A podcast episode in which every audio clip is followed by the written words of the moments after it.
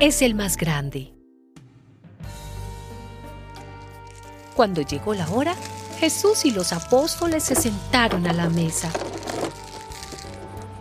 Los discípulos tuvieron una discusión sobre cuál de ellos debía ser considerado el más importante.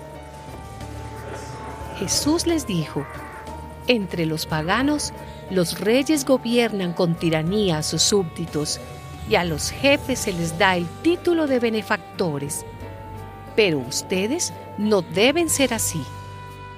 Al contrario, el más importante entre ustedes tiene que hacerse como el más joven y el que manda tiene que hacerse como el que sirve. Pues, ¿quién es más importante, el que se sienta a la mesa a comer o el que sirve? ¿Acaso no lo es el que se sienta a la mesa? En cambio yo estoy entre ustedes como el que sirve.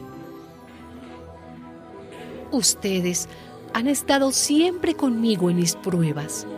Por eso yo les doy un reino, como mi Padre me lo dio a mí.